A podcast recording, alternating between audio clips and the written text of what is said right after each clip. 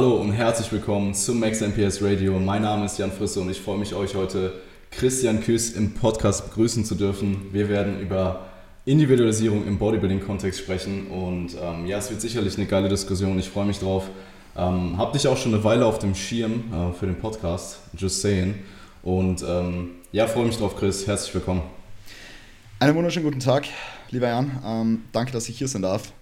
Aus dem sonnigen Wien melde ich mich hier. Ähm, heute nicht im Gym aller Gyms, das Gym, sondern hier bei dir im Podcast. Also danke vielmals. Wir haben uns vor kurzem in Wien getroffen und du hast mich direkt gefragt und freue mich jetzt eben, wie gesagt, hier sein zu dürfen und mit dir über dieses äh, spektakuläre Thema zu quatschen. Ja, wird gut, wird gut. Ich freue mich. Und dieses Mal, dieses Mal bist du nicht in Deutschland, oder? Diesmal bin ich nicht in Deutschland. Also, wer es nicht weiß, äh, der war vor rund einem Jahr bei dem Manu und mir auf dem Podcast und er hat zuallererst gleich gedacht, dass ich aus Deutschland bin. Ähm, aber nee, da, da, damals war ich noch daheim im Süden Österreichs, also nicht aus Bayern, so wie du damals dachtest. Ja, perfekt. aber gut. Ja, war gut. ähm, ja, ich, äh, ich habe schon gesehen, dass du dich heute äh, auf einer Fatigness Scale ähm, bei einer 9 von 10 aufhältst und bereits den äh, dritten Energy Drink äh, in, die, in dir hast, installiert hast. ähm, es kann nur gut werden, oder? Ja, äh, also Podcast wird heute insane, also wird wirklich mega org. Ähm, Freue mich drauf ähm, und es ist halt, ist halt ein wirklich spannendes Thema meiner Meinung nach, weil ähm, dieses Schwarz-Weiß-Denken heutzutage wirklich present ist in, in in der Bodybuilding- und Fitness-Community, Health-Community. Ähm, und da wollen wir heute den, den, Leuten ein bisschen einen Strich durch die Rechnung machen und einfach mal sagen, hey, es ist nicht immer schwarz, es ist nicht immer weiß, es muss individualisiert werden und ähm, an die Person angepasst werden. Yes, Sir. Ich wurde einfach schon wieder angerufen. Perfekt. Perfekt. Ähm, Chris, magst du dich für äh, Leute, die ähm, dich nicht kennen, einmal kurz vorstellen, was du so machst, wer du bist? Ja, also äh, mein Name ist Christian Küss oder Christian Kurs, wie man, wie man mich so nennen äh, will. Äh, geht eigentlich beides. Also damals. Was ist denn? eigentlich ja Kurs, aber oh. seit ich in Wien. Yes, seit, ich, seit ich. Nee, nee. Seit, seit ich in Wien lebe, seitdem ich in Wien lebe, spricht mich jeder mit Küss an und deswegen stelle ich mich jetzt auch schon äh, meistens als Küss vor. Also wirklich, äh, ist eh lustig. Bin ich dann bald auch Jan? Ja. Jan, ja. Ja, bist eh Jan. Jan mit, mit langen A. Ja. ja. Nee, äh, mein Name ist Christian Küss, nennen wir es jetzt einfach mal so und ähm, komme aus Wien, aus den heiligen Hallen des Bodybuildings und Gym aller Gyms, das Gym.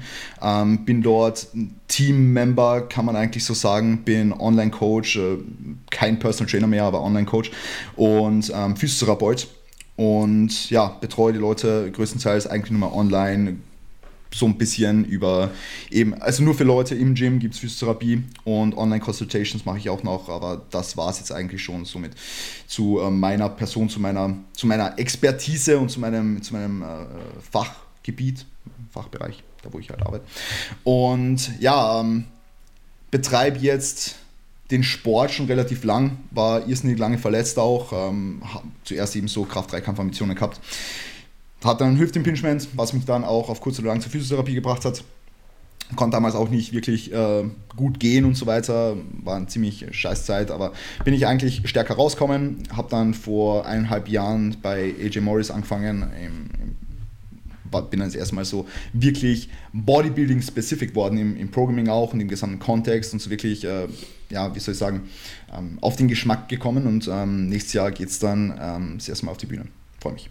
Wird gut. Sehr geil, sehr geil. Äh, weißt du schon, in welchen Verbänden du starten wirst und äh, wo? Ich werde nächstes Jahr wahrscheinlich in England starten. Ähm, angepeilt sind mal ein First Timers PCA Contest und danach wahrscheinlich noch ein Two Boroughs Contest, also NPC. Nur in England? Nur in England wahrscheinlich, ja. Ähm, dabei steht okay. noch nichts anderes am Programm, werden wir noch genau sehen. Ähm, dabei eben nur England, hoffen wir, dass sich die Corona-Situation bis dahin legt. Ist ja derzeit so wieder ein bisschen am Aufflammen.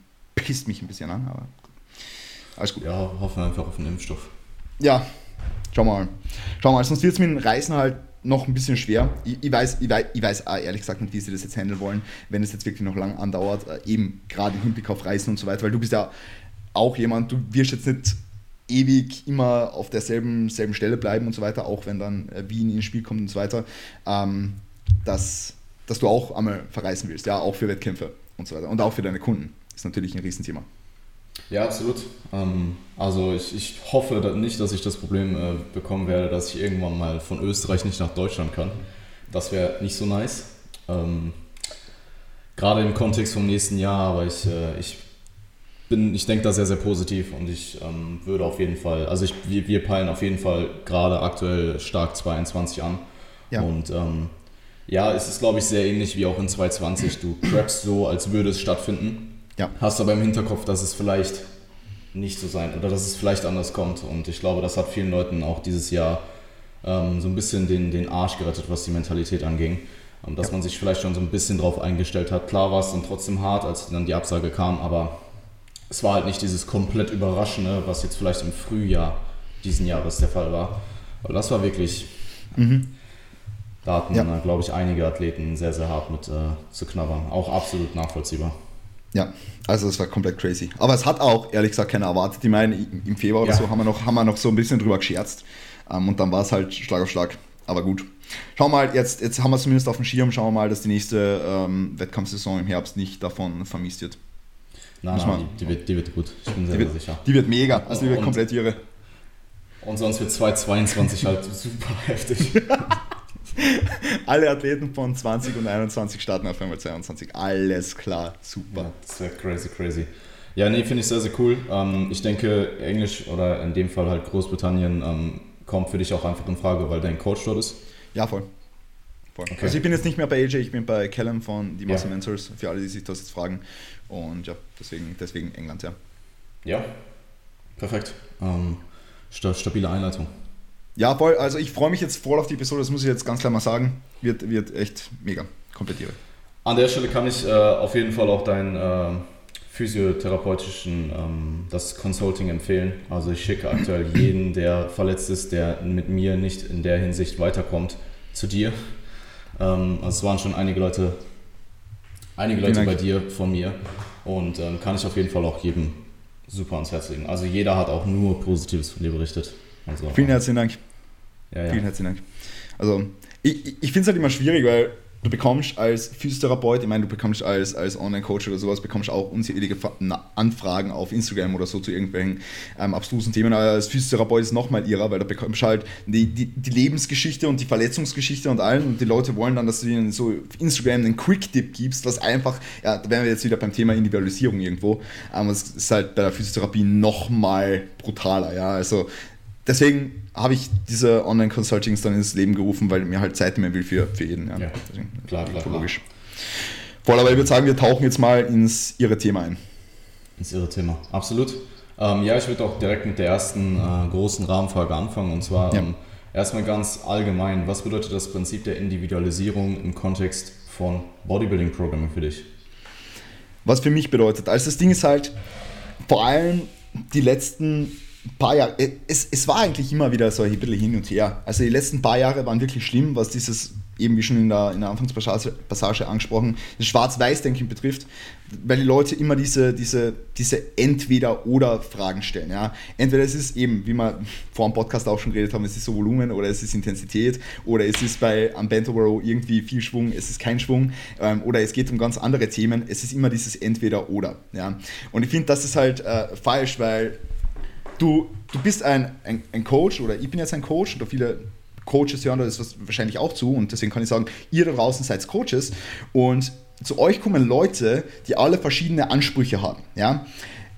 Ganz egal, um was es jetzt geht egal ob es um, um, um die regenerativen Kapazitäten geht, weil vielleicht bei der, beim, beim einen der Schlaf gut ist, beim anderen nicht, oder ob es um ähm, die natürlich äh, die Ernährung geht, ob es jetzt isokalorisch oder hypokalorisch, wie auch immer ist, ja, oder ob es um die individuellen Needs in terms of the Programming ist, ähm, oder um Stärken oder Schwächen geht, oder um, um, um all diese Dinge, ja, oder um die eigenen Präferenzen im Hinblick aufs Training, was wir später auch nochmal aufgreifen werden, ja. Aber jeder hat unterschiedliche Needs und deswegen, ich, ich, ich finde es so lustig, weil vor vielen Jahren, ich glaube, das war so vor fünf, sechs Jahren, da bist zu diese sogenannten Online-Coaches damals gegangen, wo Online-Coaching noch nicht so groß war, ja. Ähm, da, da bist so viele Leute hingegangen, die damals auf Social Media, diese, diese großen YouTuber und so, und die haben gesagt, sie sind Online-Coaches so. Und dann hast du äh, da auf den, auf den Button geklickt, ja, ich will mich coachen lassen so, und dann kriegst du irgendwie so ein Cookie-Cutter-Programm. Ja. Ähm, und das, das, das war schon irre damals, ja. Weil die, die Individualisierung war damals so, dass der, der Coach dann gesagt hat, okay, den geben wir ähm, den, den Zweiersplit, den geben wir den Dreiersplit und so machen wir das jetzt. Ja? Und heutzutage schaut das Ganze ganz anders aus, wenn wir uns jetzt einmal unsere Arbeitsweise anschauen. Wir schauen uns das Individuum als Gesamtes an, berücksichtigen alle Kontextfaktoren, berücksichtigen die Ernährung und wie jedes Zahnrad ineinander greift. Und das ist einfach so brutal und so wichtig meiner Meinung nach, weil warum kommen die Leute zu uns? Sie wollen maximalen Progress machen oder maximal ist vielleicht weit hergeholt, weil maximal oder das Optimum ist immer nur ein theoretischer Zustand, aber sie wollen ja irgendwo sich verbessern. Und was ist es da oder was, was ist dafür nötig, dass sie sich so gut wie möglich verbessern können? Ja, natürlich eine individuelle Anpassung von eben Ernährung, von, von alle Lifestyle-Faktoren, vom Training und so weiter und so fort. Und deswegen das, das Prinzip der Individualisierung ist in unserem Kontext als Coaches meiner Meinung nach alles und das Allerwichtigste. Nichts ist so wichtig wie die Individualisierung, weil ich kann keinen Kunden wie einen anderen be betrachten. Und das habe ich vor allem auch nochmal gemerkt, wo Corona damals war ich, weiß nicht, wie es damals bei dir war, wie auch die Kundensituation zu Anfang von Corona war. Aber bei mir war es so, dass ich am ersten Wochenende von Corona, da wollte ich eigentlich in Urlaub, in Urlaub fahren, ja, mit der Melli. Wollten wir in Urlaub fahren und dann war Corona und Lockdown und alle Kunden wollen ein neues Programming. Alle Kunden ja. Haben, haben zu Hause entweder, entweder sie haben Bänder oder sie haben gar nichts oder sie haben Handeln oder sie haben ein Squattrack gekauft oder keine Ahnung was. Ja. Jeder Kunde hat, hat unterschiedliche, unterschiedliche Anforderungen und du musst an einem Wochenende 40 Programme schreiben. Alles klar. Ja. Und da habe ich mir so am Anfang gedacht, ja, eigentlich, eigentlich kann man da schon zwei Leuten das gleiche Programming geben und so. Na, kannst du nicht. Ja. Ge geht einfach nicht so. Und da ist mir erst einmal wieder in, in, den Kopf geschossen, wie wichtig Individualisierung eigentlich ist, weil es geht nicht, dass du eine, auch, auch wenn sie genau das gleiche Equipment haben, es geht nicht. Es geht einfach nicht. Weil beim einen, der hat eine Stunde Zeit, der andere, dem ist es wurscht, der kann zweimal am Tag auch trainieren, EMP am Sessions, der hat Bock drauf, der will das ausprobieren. Ja. Das, es, es herrschen individuelle Needs. Und wenn heutzutage noch ein Coach zwei Kunden das gleiche Programm gibt, der, der hat meiner Meinung nach die Kontrolle über sein Coaching-Business verloren. Ja, der hat generell verloren. Ja, der, also ja. das ist einfach nur absurd. Auch, auch während einer Corona-Phase, wo die Leute nur dreimal mit Bändern trainieren. Scheißegal. Aber es, es gibt einfach, einfach keine, keinen Weg um Individualisierung herum. Was sagst du dazu? Äh, stimme ich dir overall eigentlich zu 100% zu. Ich finde es sehr interessant, dass du angesprochen hast, dass damals Online-Coaching äh, wie oder wie die Qualität von Online-Coaching damals war, weil ich habe das halt auch, ich meine, ich bin jetzt in dieser ganzen Bodybuilding-Szene seit 2013 und ähm, damals war Online-Coaching, also es gab sicherlich damals auch schon gute Online-Coaches, wenn du jetzt drüber nachdenkst, ich weiß nicht genau, wie lange Cliff, Cliff coacht, ich glaube auch 2012 oder 2013 irgendwie so um den Dreh, aber damals war, war Online-Coaching halt voll verrufen so Online-Coaching, also die Leute, die wirklich ein bisschen Ahnung von Trainingslehre und so weiter hatten, wussten halt so, hey, die schicken einfach nur irgendwas raus so und jeder bekommt das Gleiche. Ähm, und die Qualität von Online-Coaching heutzutage ist halt also ist anders, anders krass auf jeden Fall. Also ähm, heutzutage, wenn du, wie du schon gesagt hast, wenn du an Leute das Gleiche rausschickst und Individualisierung nicht berücksichtigst, dann hast du verloren und dann wirst du auch langfristig auf dem Markt verlieren. Das ist einfach so weil die Leute werden dahinter kommen und die Leute werden merken, dass es vielleicht gar nicht so individualisiert ist, wie du angibst. Und äh, Individualisierung ist eben auch nicht nur Trainingsvariablen, sondern den gesamten Kontext mit einzubeziehen. Was sind die Ziele, was sind die Bedürfnisse, was sind Präferenzen, was sind äh, die Umstände desjenigen auch. Also was du angesprochen hattest, ähm, dass es kein wirkliches Quote-unquote-Optimum gibt, dass, dass Optimalität für, für ein Individuum ist halt immer ähm, schwankend und kann das eine, das kann, das kann in einer bestimmten Situation sein, dass derjenige dreimal die Woche trainiert, das kann in einer bestimmten Situation sein, in einer anderen Situation, wo derjenige vielleicht mehr Zeit zur Verfügung hat, weniger Stress, dass er fünf oder sechsmal die Woche trainiert. Ähm, nur als Beispiel und ich ähm, denke auch, dass es da halt auch sehr stark darauf ankommt, was für eine Charakteristik hat derjenige, ähm, wie ist derjenige charakterlich gestellt, was sind vielleicht auch so ein bisschen vorher die der Bias desjenigen, was sind so die Beliefs, der, der Glaube und ähm, sich dann da etwas herauszuarbeiten, was auf dem Papier für denjenigen als optimal erscheint in der Situation. Ähm, und eben all diese Dinge zu berücksichtigen, ist ja das A und O. Also wie du schon gesagt hast, Individualisierung ist fast das Wichtigste. Oder ist auf jeden Fall ein, eins der wichtigsten Dinge. Ja. Also ich glaube, man darf das nicht vermischen. Also in der Anfangspassage, dass ich das nochmal kurz erwähnen darf, ähm, es hat definitiv vor sechs Jahren richtig gute Coaches gegeben. Ja, es gibt heute gute Coaches, die waren vor sechs Jahren auch schon aktiv, die werden immer gute Coaches bleiben, die haben damals schon großartige Arbeit gemacht. Aber ich spiele jetzt vor allem diese, diese, diese ich spiele jetzt einmal explizit diese YouTuber an, weil das damals eine Szene war, die ich stark verfolgt habe vor sechs Jahren, weil ich das einfach cool gefunden habe, so diese ganzen Fitness-YouTuber. Und da war auf einmal jeder zweite ein Coach und die haben aber nur Cookie-Cutter scheiße geballert, wenn man das so sagen kann. Ja, viele, viele davon, viele davon nichts pauschalisieren da. Ähm, aber viele davon. Deswegen bin ich eben dahingehend äh, dazu tendiert, dass ich das Ganze ein bisschen bias, eben vor sechs Jahren, wo das Ganze nicht so individualisiert war wie heutzutage. Weil heutzutage, wie du schon gesagt hast, befinden wir uns da auf einem ganz anderen Weg der Individualisierung und auf einem ganz anderen Qualitätslevel auch. Ja, ja absolut, absolut. Was man aber trotzdem nicht vergessen darf, trotz Individualisierung und trotz dem Eingehen auf den Athleten und, und, und auf das Individuum, ja, dass bestimmte Dinge, Basics, einfach funktionieren und stimmen müssen, klar, damit klar, eine klar, gewisse Individualisierung einfach auch, auch in Kraft treten kann. Weil wenn jemand, wenn jemand sagt, okay, er kann vielleicht dreimal die Woche trainieren und so weiter und das ist ein, ein, ein Programm in einem Trainingskontext, der nicht so komplex ist und er kann aber die, die Rahmenbedingungen nicht einmal erfüllen, um um dieses Trainingsprogramm voll auszunutzen. Warum sollte darauf eingehen, welches Volumen bei welcher Trainingsintensität für ihn das Optimum, als wirklich das Optimum darstellt, wenn er nicht einmal sein Protein täglich reinbekommt. Klar, also um ein, um ein spezifischeres Maß an Individualisierung zu, zu, zu ermöglichen, muss meiner Meinung nach das, das, das Fundament stimmen. Das heißt, er muss einfach, er muss äh, schauen, dass er nicht jeden Tag irgendwie äh, vier Stunden schläft. Er muss schauen, dass er irgendwie äh, 50 Gramm Protein reinbekommt, so eine Sachen. Ich meine, das ist eh nicht ja, der, ja, typische, der typische Trainee, der sich jetzt online coachen lassen will, der, weil die bringen meistens schon ein bisschen Ahnung mit, meistens ein bisschen Vorwissen und haben das meiste eh schon in Check. Ja? Die wollen eben nur Guidelines haben. Ja?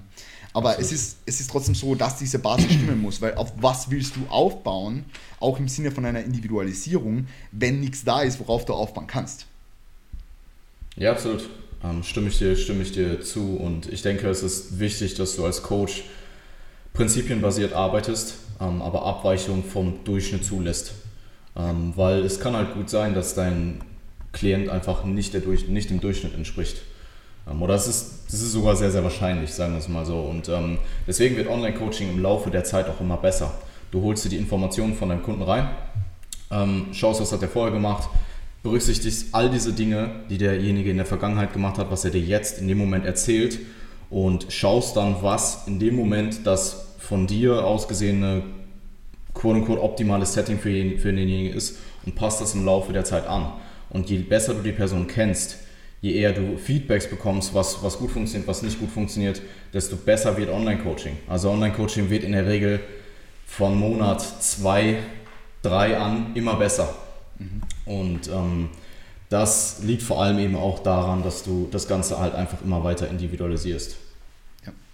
Also, ja. wenn wir uns ehrlich sind, so die ersten drei Mesozyklen sind nicht so auf den Athleten abgestimmt wie die folgenden. Ja, das ist einfach so, weil du, du, du weißt nicht, äh, welche Übungen liegen dem, dem, dem Trainee jetzt wirklich. Ja? Du kannst schon am Anfang so ein bisschen festmachen, okay, welche biomechanischen Aspekte bringt er jetzt mit und was sind, wo liegen seine Präferenzen, was spürt er gut, wenn er schon ein bisschen fortgeschrittener ist und so weiter. Auf dem kannst du natürlich gleich am Anfang aufbauen. Deswegen haben wir ja. auch äh, ein, also deswegen haben wir auch umfassende ähm, Gespräche mit den Leuten, mit denen wir coachen, auch im Vorhinein schon. Ja? Damit wir einfach alle diese Dinge abdecken und wir arbeiten mit Datenabfragen und Anamnesebögen und äh, vorherigen Trainingsplan hochladen und so weiter und so fort. Ja. ja? Das ist ja alles schön und gut, aber trotzdem können wir da am Anfang nicht alles rauslesen, weil es kann ja sein, dass er, er kann mir einen geilsten Trainingsplan schicken und ich kann mir sagen, okay, schaut echt gut aus, den könnte man eigentlich genauso übernehmen, ja. Na, können wir nicht, weil ich weiß ja nicht, ob der wirklich genau diese relativen Intensitäten immer und immer wieder gehittet hat und ob der das genauso rigide durchgezogen hat, wie das, ja. was da am Papier steht, ja. Das heißt, ich kann einen, einen Baseline-Approach daraus schaffen, aber die Individualisierung, die danach erfolgt, kann erst danach erfolgen, weil ich nichts, nichts über den Athleten weiß, was während unserer Zusammenarbeit passiert ist, weil noch keine Zusammenarbeit passiert ist. Ja? Irgendwo, irgendwo, irgendwo logisch. Und deswegen, wie du schon sagst, Online-Coaching wird besser mit der Zeit oder generell Coaching oder, oder auch wenn du jetzt ein Personal Trainer bist, der dazu hört und, und denkst, okay, du hast jetzt den Typen, der kommt die Wochen zwei oder dreimal zu dir ins Personal Training, wird auch besser mit der Zeit, weil oftmals am Anfang wird es vielleicht zu einer Übung hingehen und der wird sagen, ah, da tut mir mein Knie weh oder da, da das spüre ich überhaupt nicht oder welche Muskulatur soll ich da überhaupt treffen oder das, das, das geht ja gar nicht. Ja, es, es ist so und das, das wird halt am Anfang auch im Personal Training und so weiter vorkommen und du wirst auch im Personal Training Prozess immer mehr individualisieren können, weil du einfach weißt, okay, die Übung, ähm, das, das, das passt ziemlich gut oder das, das Widerstandsprofil taugt ihm oder keine Ahnung, es ist scheißegal jetzt. Ja, aber es ist eben, wie du schon sagst, es ist äh, prinzipienbasiert ähm, und einfach eben im Verlauf von einer, von einer Journey muss individualisiert werden. Ja. Absolut. Und ich finde es interessant, dass du, ähm, dass du die Auslastung äh, erwähnt hast, denn ich denke, gerade am Anfang so, also vor allem der erste Mesozyklus ist meistens erstmal Fundament in Auslastung und Technik fassen. Und Auslastung bzw. relative Intensitäten sind eh so eine Sache, die halt eine relativ lange Lernkurve haben. Die kann am Anfang sehr steil nach oben gehen, aber die wird eigentlich niemals aufhören. Also ich würde sagen, selbst ich habe, also selbst ich oder ich denke, du, ich kann auch von dir sprechen, dass du immer weiter, du kannst im Laufe der Zeit einfach härter trainieren.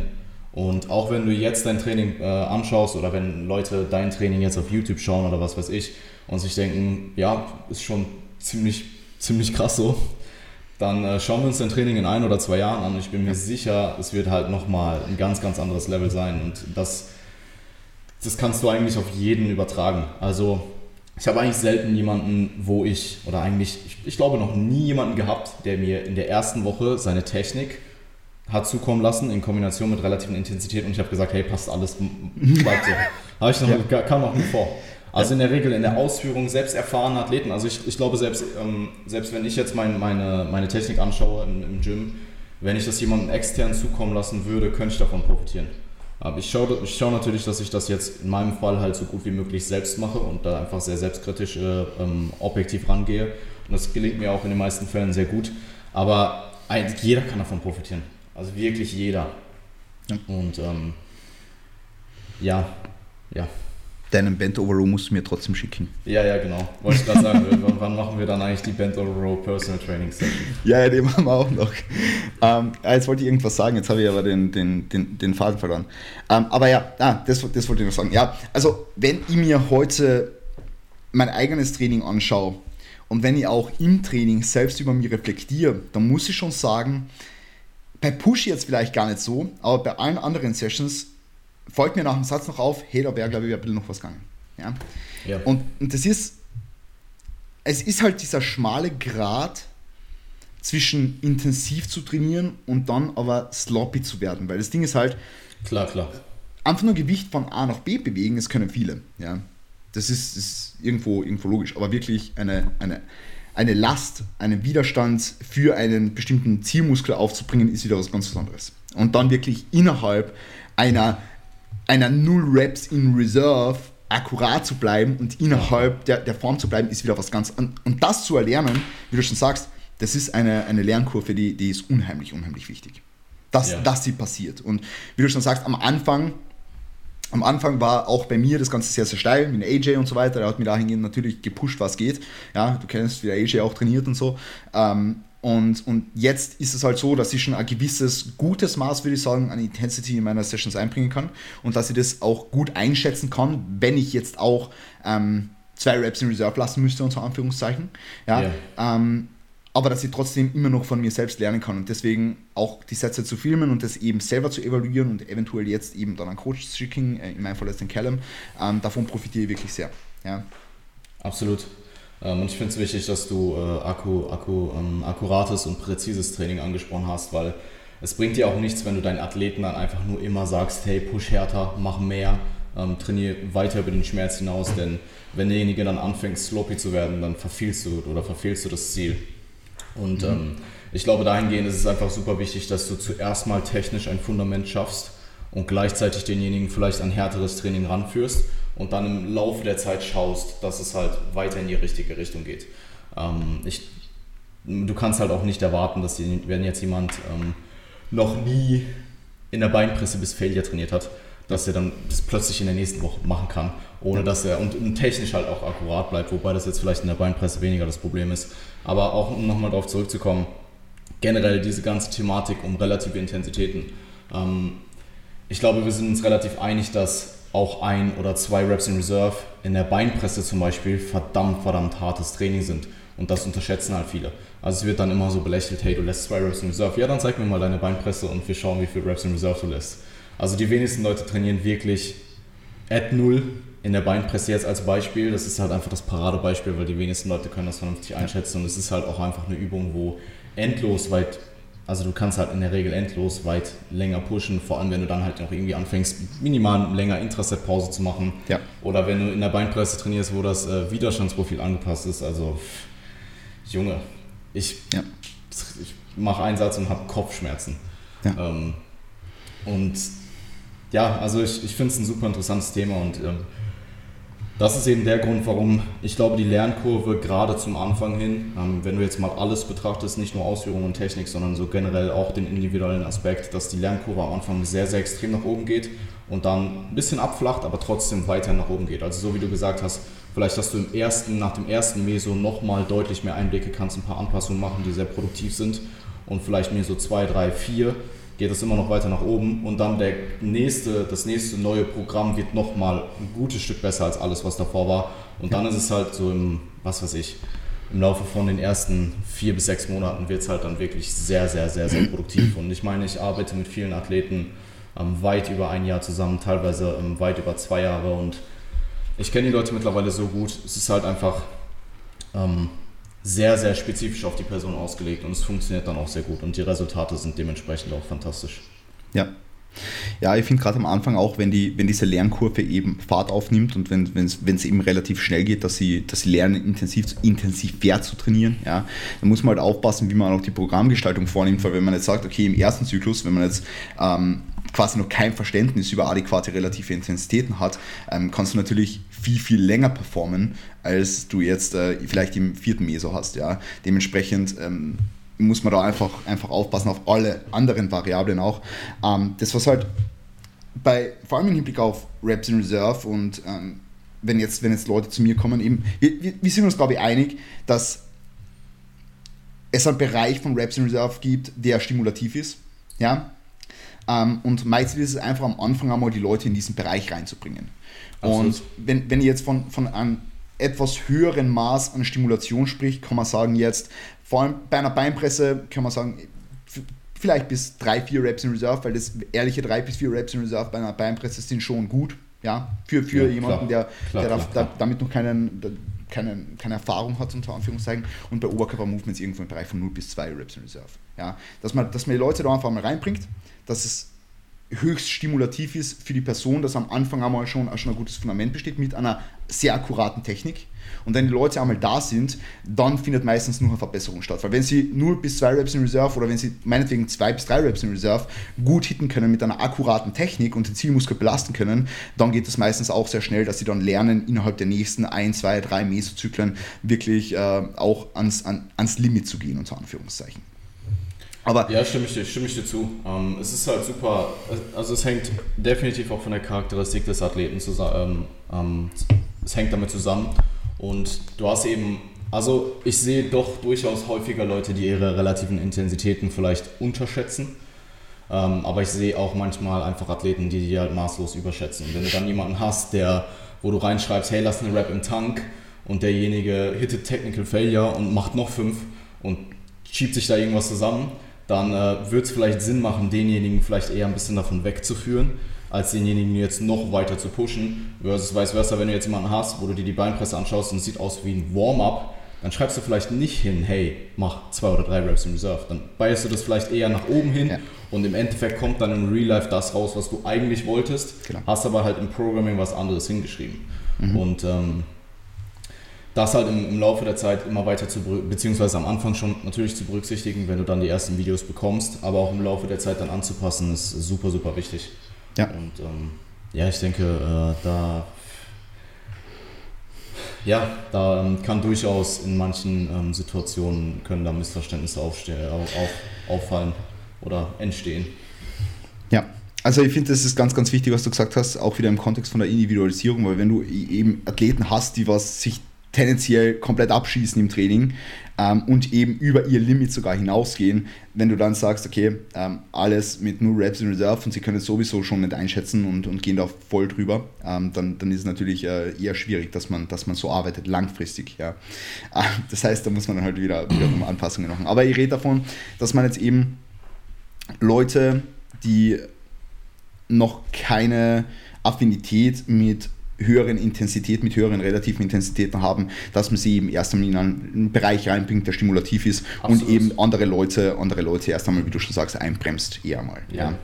Und einfach dann auch eben in die andere Richtung belehrt dahingehend und deswegen eben immer wieder Feedback gibst, äh, Feedbacks gibt äh, und, und, ich lasse mir wirklich inzwischen bei jedem Video dazu schreiben, bei bestimmte Leute, ähm, die eben ein bisschen Probleme haben, mit die relative Intensität einzuschätzen. Wie viele Reps in Reserve denkst du, dass das waren? Ja. Ähm, bei vielen Leuten, die das sehr akkurat einschätzen können, mache ich es nicht mehr, aber bei vielen Leuten macht es einfach Sinn, weil dann haben sie äh, eine subjektive Meinung, die sie schon einmal abgeben, eine Einschätzung ihrerseits und dann bekommen sie meine objektive Einschätzung anhand dessen, was ich da sehe ähm, und was ich bisher auch gesehen habe von der Person und dahin gibt sich Klar, einfach. Klar. Ja, ich, ich meine, es ist, also objektive Einschätzungen sind schön und gut. Ich probiere aber trotzdem auch immer noch das subjektive Empfinden irgendwo mit einzubeziehen, weil jetzt zum Beispiel, nehmen wir jetzt mal einen, einen ADL, ähm, jetzt mal außen vor gelassen, dass du in einem ADL jetzt nicht unbedingt, äh, wenn du ein bisschen fortgeschritten äh, bist, darauf achten solltest, dass du eine perfekte Mind-Muscle-Connection hast.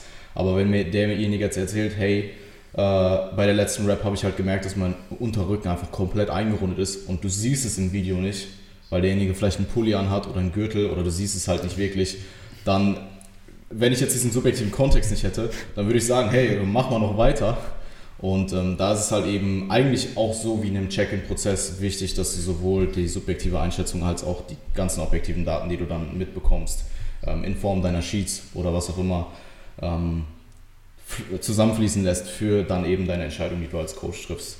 Ähm, ich bin auch persönlich kein Fan davon, jemanden zu pushen, wenn die Technik noch nicht stimmt. Ich denke, da stimmst du mir auch ja. zu. Ja, ähm, definitiv weil es macht halt keinen Sinn. Also wie schon gesagt, ähm, selbst wenn derjenige noch was im Tank hätte, aber dann halt einfach technisch zusammenbricht, ähm, dann müssen wir erstmal an der Technik arbeiten und denjenigen vielleicht von diesem ähm, von diesen ähm, Bewegungsmustern, die er sich da eingeprägt hat, erstmal wieder wegzuholen.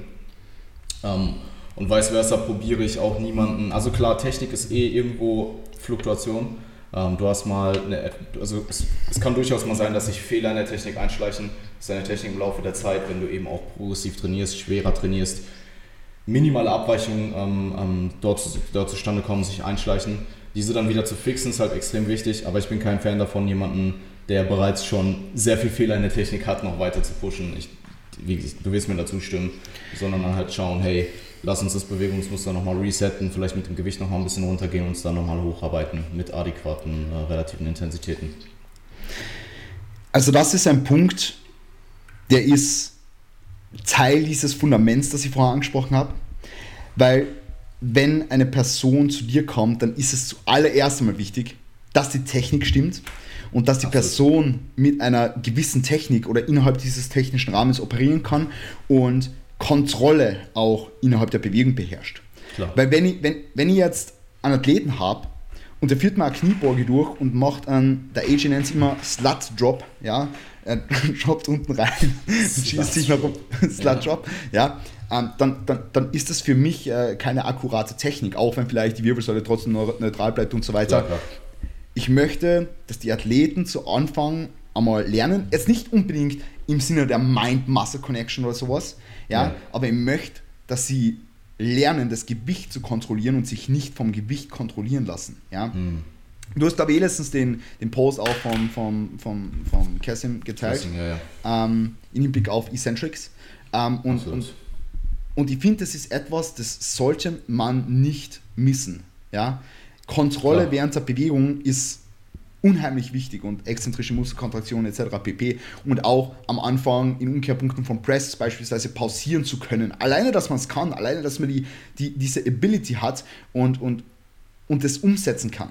Das, ja. das, das, ist so, das, das gehört zum, zum Fundament. Ein Gelenk und, und einen Muskel unter einer Last zu kontrollieren. Klar. Und wenn das, noch nicht, wenn das noch nicht gegeben ist, dann brauche ich gar nicht drüber reden, ob ich jetzt nur Raps in Reserve, eine Rap in Reserve, zwei Raps in Reserve mache, dann ist mir scheißegal, da muss einmal die Technik stimmen ja, ja. und da muss einfach akkurat performt werden. Und zwar Session für Session für Session für Session, bis dieses Bewegungsmuster neuronal so ingrained ist, dass das einfach, äh, das, das ist einfach ein Prerequisite. Das, ist, das muss einfach stimmen. Ja. Ja.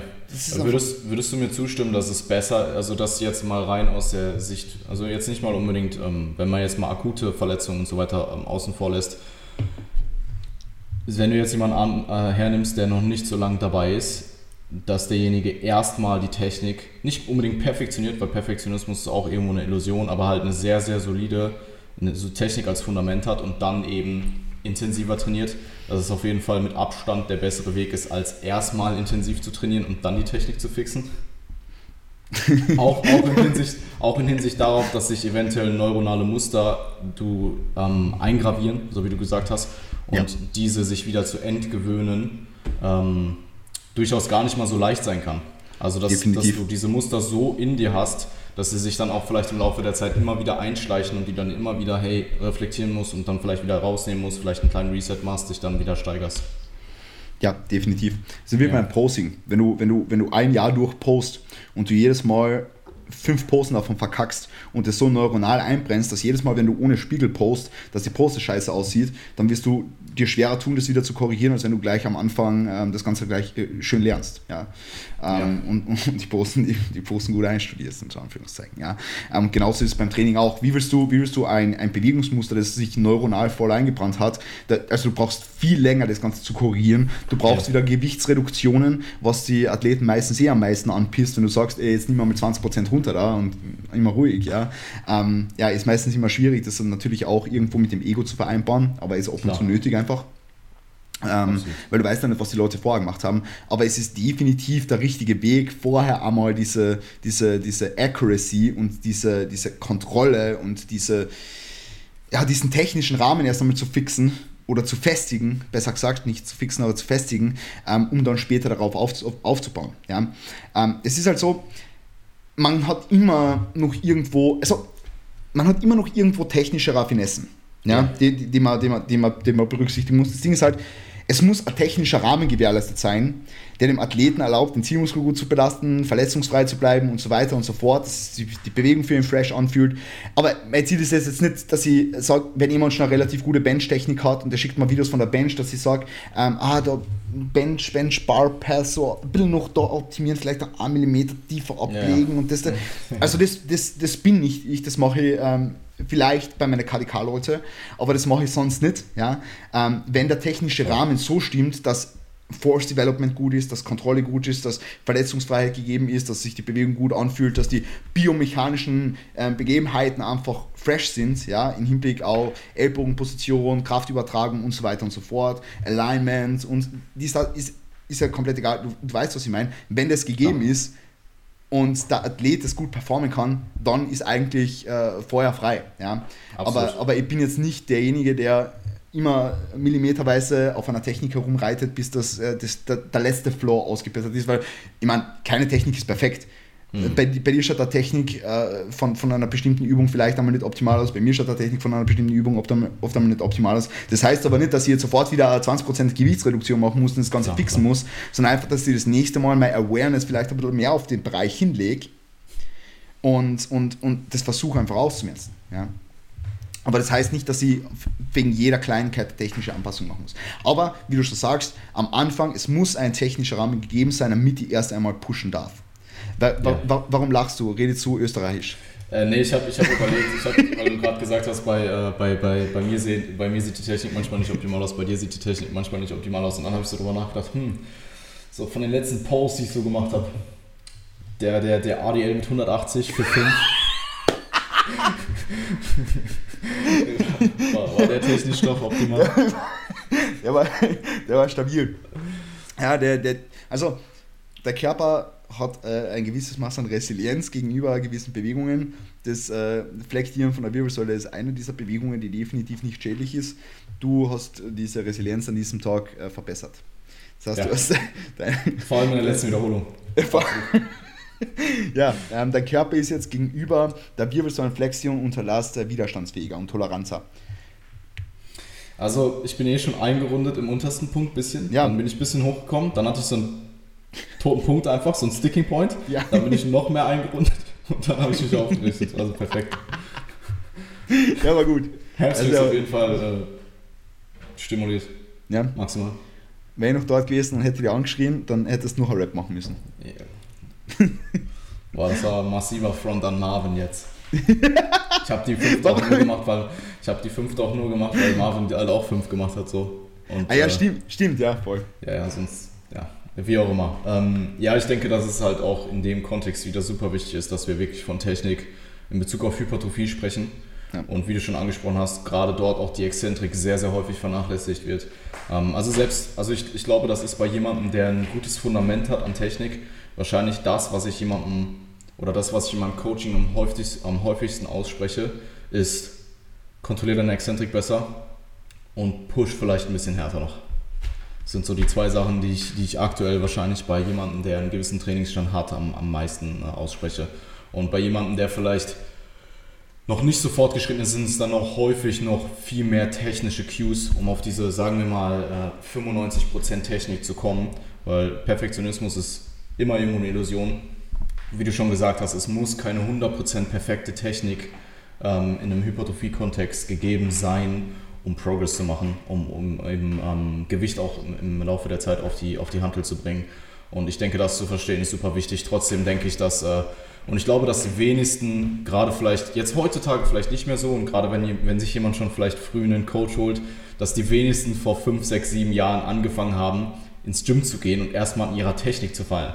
Also ich bin ins Gym gegangen und das erste, was ich gemacht habe, ist, mein bester Freund hat mich auf die Incline Bench gelegt, hat mir irgendwie 30 Kilo aufgeladen oder so und hat mich erstmal minus 5 Reps in Reserve machen lassen. So. Mit irgendwelchen Forced Reps, die aber schon halt komplett drüber waren, wo irgendwie irgendwo noch äh, gedrückt wurde. Und ähm, also in meinem Fall habe ich relativ früh dann auch erfahren, was halt Muskelversagen ist, zumindest in gewissen Übungen, einfach weil ich gezwungen wurde. Ähm, aber also da dann am Anfang erstmal wieder wegzukommen, gerade auch bei gewissen Ruderbewegungen. Also ich habe damals Kabelrudern gemacht, das war unter aller Sau. das war halt irgendwie. Und ähm, da, davon dann halt mal wieder wegzukommen, gerade wenn man vielleicht als unter 20-Jähriger noch sehr ego-gebunden trainiert auch ähm, und dann an gewisse Gewichte da ähm, emotional gebunden ist, da dann wieder wegzukommen und sich einzugestehen, hey, die Technik ist nicht gut, gehe ich mal wieder davon weg und baue dann darauf wieder neu auf ähm, habe ich damals auf jeden Fall mich sehr, sehr schwer mitgetan. Und mhm. ähm, ja, Hypertrophie ist nun mal, oder Hypertrophie-Training, Bodybuilding-Training ist nun mal nicht zwangsläufig davon abhängig, dass du in dem Moment jetzt die möglichst größte, größte Last bewegst. Dass du im Laufe der Zeit größere Lasten bewegst, ist, denke ich, ähm, essentiell. Aber ähm, ja, es geht halt nicht darum, wie viel Gewicht kannst du jetzt heute an Tag X machen, sondern äh, wie viel Stimulus kannst du im Endeffekt auf den Muskel bringen. Ja. Und diesen ja. im Laufe der Zeit erhöhen. Ja, ich denke halt, dass das vor allem, das, was du jetzt am Ende angesprochen hast, ähm, diese ganze Geschichte mit Touching New Weights und alles, über, über die, die Geschichte wollten wir eigentlich zuerst sprechen. Touching New Weights und ähm, High Intensity, oder? Wollten wir darüber sprechen? Heute? Touching New Weights? Ja, ja. Ja, ich glaube, ich glaub, das hast du mir so zum Spaß geschrieben. Touching Your Waist. Ja, ja, ja, genau. Keine Ahnung. Nee, wir, wir auf, wollten auf, über uh, Training Day und Non-Training Day Nutrition sprechen. Ah, das wollten wir auch. Super. Ja. Äh, wenn auch eine Episode zu diesem Thema interessiert, dann bitte ab damit ja, in die, die Kommentare. Ja, ja. Oder schaut euch eins meiner sieben QAs an, in denen ich die Frage beantwortet habe. Perfekt. Super. Na, ähm, was ich sagen wollte, also ich denke, durch diesen, durch diesen Aspekt von, von Touching Your Weights und Progressive Overload, das ist alles und so weiter, geht irgendwo bei vor allem ein bisschen weniger erfahrenen Athleten verloren, worauf es eigentlich ankommt. Das ist irgendwo der interne Stimulus, den wir setzen mit einer bestimmten Übung. Ja? Ähm, und dass es nicht immer das Gewicht auf der Stange ist, das abbildet, wie viel interner Stimulus erzeugt wird. Ja? Und nur weil du jetzt irgendwie das Gewicht steigerst und vielleicht minimale Nuancen in der Technik veränderst, ähm, heißt es jetzt nicht, dass du besser wirst oder stärker wirst, weil der interne Stimulus vielleicht der gleiche oder sogar geringer ist. Ja? Wenn du eben vielleicht eben im Falle von Band Overall noch ein bisschen mehr schwingst, als, als du sonst eh tust und so weiter oder noch ein bisschen aufrechter bist und vielleicht biomechanisch ein bisschen ähm, günstigere Position einnimmst oder e egal was. Ja? Ähm, aber ich glaube, dass es dadurch auch eher manchmal, manchmal ego-driven ist und das sollte man irgendwo verhindern. Ja? Da muss man halt ähm, die, diese wie soll ich sagen, diesen schmalen Grad zwischen, zwischen Intensity und Progressive Overload und Yeah und voll rein und so, äh, muss man halt, man muss halt da ein bisschen differenziert schauen, ja. Ähm, und ich bin jetzt auch wieder, bin jetzt auch, ich, ich tappe, also nehme mich da nicht raus. Ich tappe selber auch immer wieder in diese, in diese Falle unter Anführungszeichen und muss man dann halt sagen, okay, jetzt war vielleicht nicht mehr so fresh, äh, die, die Ausführung von dieser und jener Übung und jetzt gehen wir vielleicht noch einen Schritt zurück, tun wir das Ganze ein bisschen revampen und arbeiten wir uns dann wieder nach oben, ganz langsam und ähm, schauen wir wirklich, okay, kommt das, was ich da eigentlich mache, in der in Muskulatur, in der es ankommen soll, kommt es da an, ja. Und wenn, der, wenn ich das Ganze verneinen muss, dann ist es vielleicht äh, nicht sinnvoll, dass ich so arbeite, wie ich es mache, ja. Ja, absolut. Ähm, ich glaube, da, da, nehmen sich die wenigsten Leute oder da können sich die wenigsten Leute von äh, rausnehmen. Also ich glaube, dass Problem hat irgendwo jeder, egal welchen äh, Erfahrungswert derjenige oder diejenige hat. Ja. Ähm, nee, stimme ich dir zu. Uh, touching Your Weights ist gut, wenn du weiterhin genauso präzise und akkurat trainierst wie, wie mit weniger Gewicht. Also cool. dann, ja, absolut. Touching You, also wenn du jetzt 180 mal 5 machst, akkurat, präzise, und dann in sechs Monaten 200 mal 5 machst, genauso akkurat und präzise, dann ist Touching Your Weights fantastisch. Ja. Wenn du aber 180 machst mal 5, akkurat und präzise und dann nächste Woche 200 mal 5, nicht mehr gut, dann ist Touching Weights halt einfach nicht, nicht besonders zielführend. Außer du trainierst im Das Gym und das nur einmal und fährst danach wieder heim. Dann kannst du das machen. Ja, ja, so, so habe ich mir das ja auch gerechtfertigt. ja, definitiv, ja, denke ich mir nämlich, ja. Ja, ja. Voll. Ja. Voll. Um, und ich musste Marvin halt ähm, gleiche Range ja. machen. Ja. Definitiv, ja, macht, macht voll Sinn. Macht voll Sinn. Also es war nicht ego-driven, sondern das war freundschaftsdriven. Das war competition-driven. Sag, sag, sagen wir es. Competition-driven, alles klar. Ja, voll. Ja, voll. Ähm, ja, gut, äh, ich würde vorschlagen, und äh, ich habe es dir ja vorhin schon gesagt, und ich habe mir vier Fragen notiert, so vier Rahmenfragen, mhm. ähm, dass wir hier sehr, sehr gut eine Diskussion drauf aufbauen können. Äh, mhm. Haben wir jetzt 50 Minuten für die erste Frage gebraucht. ja, ist gut. Ist gut. Ja? Würde ich vorschlagen, ähm, ich frage dich jetzt einfach mal raus. Ähm, wie wichtig ist denn generell Buy-in im Training und wie kannst du die, äh, dieses Buy-in bei dem Athleten erhöhen? Also das Ding ist mal, wenn ein Athlet, wenn du einen Athleten hast, dann kommt der Athlet zu dir logischerweise mit Präferenzen. Ja? Ähm, also was will er machen? Ja? Oder, oder was hat er vorher gemacht? Wie hat es funktioniert? Was hat er für eine Erfahrungswerte? Von was ist er äh, selbst überzeugt? Was sind seine Glaubenssätze etc. Ja? Ähm, spielt für mich vor allem, also Bein spielt vom, für mich vor allem im Sinne der Exercise Selection eine große Rolle, weil wenn ich jetzt jemanden sage, er soll die und die Übung machen, obwohl er die Übung überhaupt nicht mag, dann wird der Bein weniger groß sein, als wenn ich ihm jetzt eine Übung gibt, die er entweder ähm, zu der er noch keine Erfahrungswerte, noch keine Glaubenssätze aufgebaut hat, oder wenn jemand Übungen gibt, die er sowieso gerne macht. Ja? Das heißt, da spielt der Buy-in schon einmal eine riesengroße Rolle. Ein Buy-in fängt meiner Meinung nach auch schon da an, dass er dem Athleten ein Programm gibt, das im Hinblick auf die Trainingshäufigkeit und die Trainingsdauer auf seine Needs abgestimmt ist. Da fängt meiner Meinung nach schon dabei an, weil wenn ihr das nicht macht und wenn ihr ihm ein Programm gibt, das was nicht zu seinen Needs passt, ist das schon einmal ein Problem und es verhindert definitiv einen adäquaten Buy-in. das kann man auch schon mal sagen. ähm, dann, dann sprechen wir halt über, über die, die ja, ist, ist halt ja, ja, absolut, ja, absolut. Ja, dann, dann, sprechen wir natürlich auch über die Trainingsvariablen. Ähm, und da ist natürlich auch wieder entscheidend, eben, auch vielleicht Bezug nehmend auf die nächste Frage, die du hingeschrieben hast, äh, was braucht der Athlet wirklich und ja. wo liegen seine Präferenzen? Also das kann man vielleicht ganz gut kombinieren, weil ich finde, das geht irgendwo Hand in Hand. Der Buy-in, Präferenzen, also ein hoher Buy-in ist meistens dann gegeben, wenn der Athlet gut mit dem übereinstimmt, was ich ihm gebe. Ja? Wenn seine, wenn seine Vorstellungen nicht den meinen entsprechen, wird der Buy nicht so hoch sein, ähm, wie wenn, das, wenn sich das irgendwo abgleicht, beziehungsweise der Athlet open-minded ist. Ja? Ja. Weil wenn jetzt jemand zu mir kommt und er hat bis jetzt, und ich, ich tue das jetzt wieder einmal so plakativ betrachten, okay? Also, das heißt, ich gehe da sehr individualisiert und differenziert vor.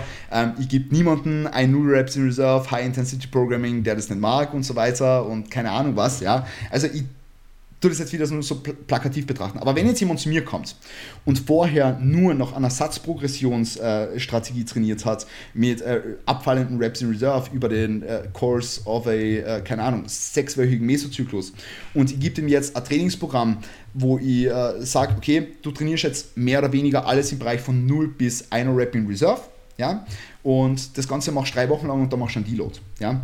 Und wenn sich das so so unterscheidet, die eigenen Vorstellungen, die eigenen Glaubenssätze und das, was der Athlet glaubt, was für ihn funktioniert und ich ihm etwas komplett Neues gebe und sich das komplett schlägt und der Athlet es eigentlich gar nicht versteht, warum es jetzt so was Unterschiedliches ist, wenn, wenn, er, wenn er bisher so gute Erfolge erzielt hat, dann wird er keine guten Beine haben. Und da ist meiner Meinung nach ein großes Problem und da ist meiner Meinung nach die Individualisierung wieder unheimlich wichtig.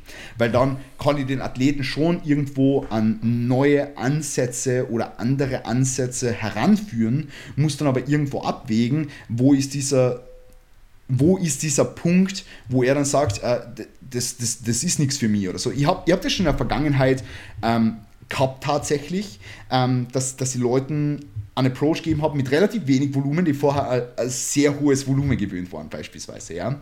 Und dann habe ich mir am Anfang angeschaut, oder ich habe ihn am Anfang davon, davon überzeugt, dass es jetzt sinnvoll ist, weil ich einmal schauen will, wie viele Sätze braucht er wirklich, wenn das Volumen akkurat in der Muskulatur ankommt. Jetzt Beispielsweise, ja.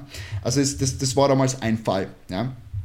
Und ähm, es war dann so, dass der Athlet hat sich darauf eingelassen, er war dann relativ open-minded dem gegenüber ähm, und hat eigentlich gemerkt, dass wenn in den ersten Wochen, in den ersten paar Zyklen ähm, der, der, das, das, das Maß an Accuracy und das Maß an Kontrolle und das Maß an äh, Widerstand oder, oder Belastung, die in der Muskulatur ankommt, ähm, wenn das alles optimiert wird, wird eigentlich gar nicht so viel Volumen benötigt. Und wie wir Klar. vorher schon angesprochen haben, wir kennen ja den Kontext nicht, in dem das alte Trainingsprogramm ausgeführt wurde. Ja? Und deswegen ist es wichtig, dass bei ihm gegeben ist, dass Interesse irgendwo da ist, dass er von deinen Ansätzen nicht unbedingt überzeugt ist, aber dass er dem gegenüber offen ist und sagt, okay, ähm, ich habe mir, hab mir jetzt für diesen Weg entschieden, jetzt einen Coach zu nehmen und so weiter, damit eben ein objektiver Parameter da innerhalb meines gesamten Trainings- und Ernährungskontexts herrscht. Ähm, aber ich muss dann trotzdem irgendwo abwägen, dass ich ihm nicht irgendeine komplette Scheiße gibt, mit der komplett unübereinstimmt. Ja? ja. Weil das ist dann äh, ein, ein Fehler nicht unbedingt im Hinblick auf das, was objektiv durch das Training möglich ist, aber für das Vertrauen und den, den, den Beziehungsaufbau zwischen Athlet ähm, und, und, und Coach. Und wir alle wissen, dass die Beziehung zwischen Coach und Athlet, auch wenn es nicht immer unter Anführungszeichen freundschaftlich sein muss, sondern auch professionell sein kann, dass diese Beziehung super, super wichtig ist. Damit Progress und damit Adherenz überhaupt passieren kann. Und bei ihnen und das, das Folgen von einem Trainingsprogramm ist unheimlich wichtig, also ist das, ist das Wichtigste für Adherenz. Das Allerwichtigste. Ja. Und ja, was soll ich sagen? Also, wenn jetzt, wenn, wenn jetzt jemand zu mir kommt und der hat verschiedene Präferenzen, versuche ich diese Präferenzen so gut es geht ähm, umzusetzen und gleichzeitig aber meine Ansätze mit einzubringen. Und da erst einmal vielleicht am Anfang eine gute Mischung zu schaffen und schauen, dass wir den Athleten auf eine Baseline bringen, die ich in dem Fall jetzt für ein theoretisches Optimum halte, wieder quote unquote, ja, ja. aber trotzdem für den Athleten eben in diesem Fall ebenfalls das Optimum darstellt. Gute Punkte.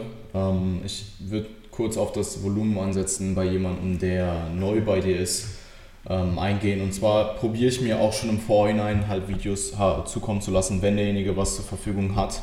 Ähm, damit ich jetzt, auch wenn die Übung dann später vielleicht gar nicht mehr im Programming ist, damit ich mir einfach nur ein Bild machen kann, hey, wie trainiert derjenige, trainiert derjenige, wie akkurat trainiert derjenige, wie intensiv trainiert derjenige vielleicht.